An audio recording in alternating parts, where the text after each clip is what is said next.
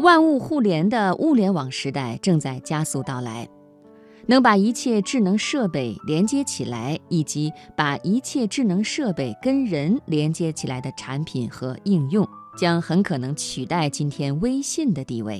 当然，也不排除微信自己做到这一点。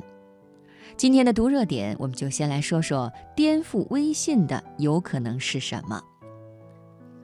最近互联网上有一个视频特别的火，名字叫做 “Guiding Hands”，就是导向助手，说的是很多人的生活被手机绑架了，人们二十四小时拿着手机，于是呢就催生出了一个叫做导向助手的职业。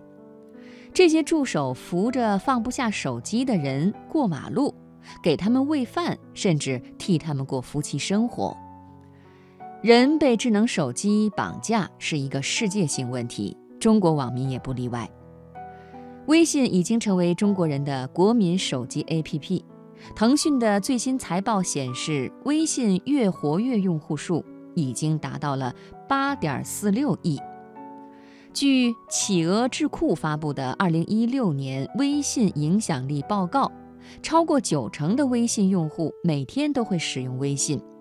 半数用户每天使用微信超过一个小时，拥有二百位以上好友的微信用户占比最高，百分之六十一点四的用户每次打开微信必刷朋友圈。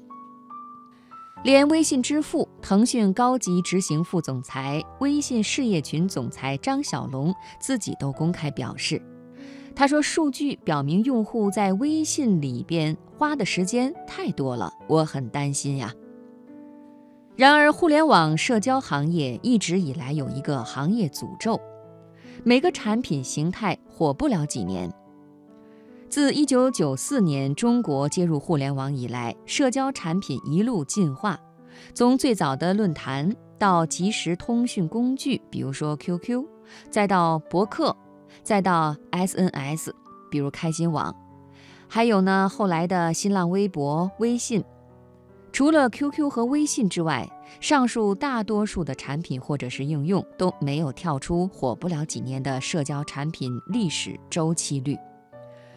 微信马上就六岁了，基本上已经跳出了社交产品的历史周期率。这是因为微信打破了人们生活和工作的界限。他把人的社交所有的基本关系都搬到了微信上，及时回复微信，甚至上升到了是否尊重人以及老板考核员工的参考因素之一。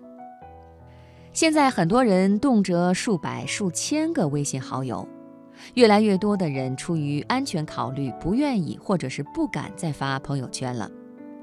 可以说，微信的人际负荷已经严重过量。除了人际过量之外，微信的内容负荷也在过量。目前，微信公号已经太多了，导致用户注意力分散，公号内容的关注度集体下滑。一些知名微信公号玩家公开表示，微信公号的打开率在降低，比如逻辑思维创始人罗振宇。此前，腾讯微信事业群邀请腾讯创始人之一张志东做了一次内部的演讲。张志东认为，这些过量的现象让人产生不愉快的感受，红点密集让人产生焦虑和失控感，贪多是人性的弱点。虽然微信早就有诱化退订的功能，但是用户还是很容易被人性的弱点带入坑里。另外，微信平台的内容质量也是参差不齐的。比如各种养生文章、各种传言，甚至是谣言，也出现在微信上。虽然微信目前一统社交江湖，但是一些社交发展的趋势不容忽视。第一，很多社交平台在分食微信的流量。目前去中心化和垂直化是大趋势。微信截住了流量，但不一定能够控制住流量。因为用户已经被教育得很成熟，流量的主动选择意识越来越强。第二是用户社交的场景正在发生变化，随着虚拟现实和增强现实技术的发展，沉浸式社交场景正在爆发。第三，就是社交应用的载体在发生变化。社交从手机上开始转向智能设备，比如智能眼镜和智能手表都已经具备社交功能。未来颠覆微信的可能不是社交产品，就像颠覆手机行业的不是传统手机公司，而是苹果公司；颠覆汽车行业的是特斯拉，一个道理啊。风险投资公司联基金的创始人邱浩认为，实时视频领域很可能诞生下一代社交平台。邱浩对记者表示，微信上的社交活动主要是发信息、传照片和评论照片，但是人们平时的社交是一起吃饭、唱歌、喝咖啡、打牌、看电影和聊天。而实时视频可以模拟一些线下的真实社交场景，并且实时视频社交更容易产生消费冲动。